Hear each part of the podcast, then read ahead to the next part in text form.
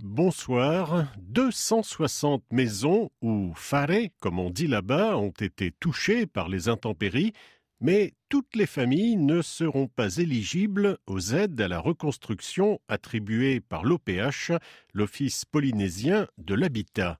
Sandroli. Face à la situation de catastrophe naturelle des sinistrés, le Conseil des ministres a décidé d'apporter son soutien. L'Office polynésien de l'habitat a été désigné comme opérateur public chargé des dispositifs d'aide à la reconstruction.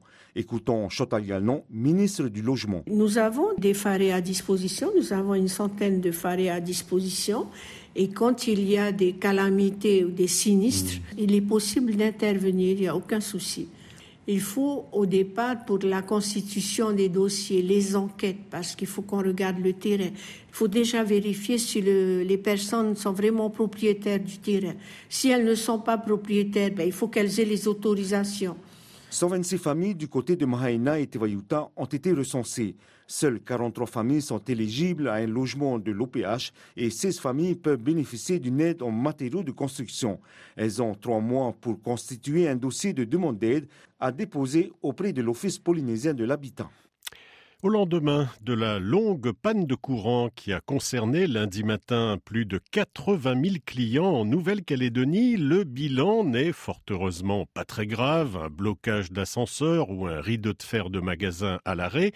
En revanche, le programme des vols de la compagnie domestique Air Calédonie a été très impacté sur l'aérodrome de Magenta, car une compagnie sans électricité ne peut tout simplement plus fonctionner, comme l'explique la directrice commerciale d'Aircal, Marion Gentelet, au micro d'Éric Dufour toute l'organisation euh, autour, puisque les listes de passagers sont informatisées, puisque tous nos systèmes de suivi, que ce soit euh, des bagages ou des personnes, euh, est, est informatisé. Pardon.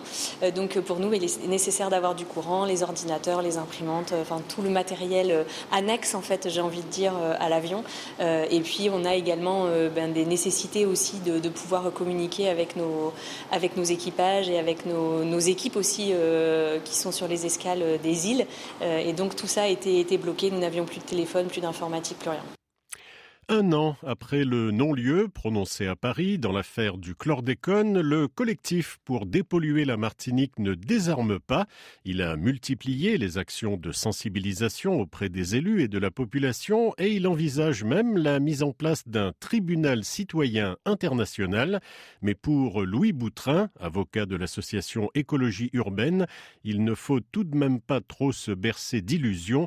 Ce sera, dit-il, un combat très difficile Nous sommes en très mauvaise posture. Il faut le dire aux Martiniquais la vérité. Ce non-lieu a été décrété à l'issue d'une plainte que nous avions déposée et le procureur de Paris de l'époque, M. Rémi Hertz, qui est aujourd'hui et depuis le 1er juillet 2023 nommé par le président de la République à la fonction de procureur général de la Cour de cassation, ce qui veut dire que M. Rémi Hertz est le chef du ministère public à la fois en cours d'appel, en cours d'assises et en cours de cassation. Donc, nous aurons toutes les difficultés pour que la procédure pénale qui aurait dû être instruite correctement, aucun juge n'a jamais mis les pieds en Martinique, il n'y a eu aucune mise en examen et ils ont pourtant décrété qu'il y aurait un non-lieu dans cette affaire. J'ai exposé cette situation en faisant la proposition que l'on puisse saisir une juridiction internationale. Un an après, nous n'avons toujours rien reçu de la Cour d'appel de Paris. Maître Louis Boutrin au micro de Christine Cupit. On termine avec cette commune du littoral guyanais située non loin du centre spatial de Kourou.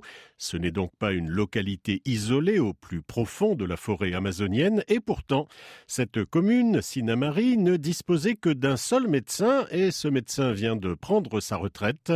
Consciente du problème, la municipalité annonce son intention de dérouler le tapis rouge, entre guillemets, à celui ou celle qui voudrait bien prendre la suite.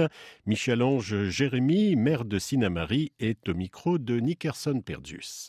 Alors dès lors que nous avons eu l'annonce officielle du départ hein, par l'intéressé lui-même, nous avons pris une délibération visant à aider les éventuels médecins qui souhaiteraient s'installer à Sinamari, notamment par une prime de 15 000 euros, par, une prime pour une prise en charge des billets d'avion si le médecin vient de France hexagonale ou d'Europe. Également une aide à l'installation, notamment dans un, logement, dans, dans une villa, et surtout la gratuité du local médical. Fin de cette euh, édition. Bonne soirée.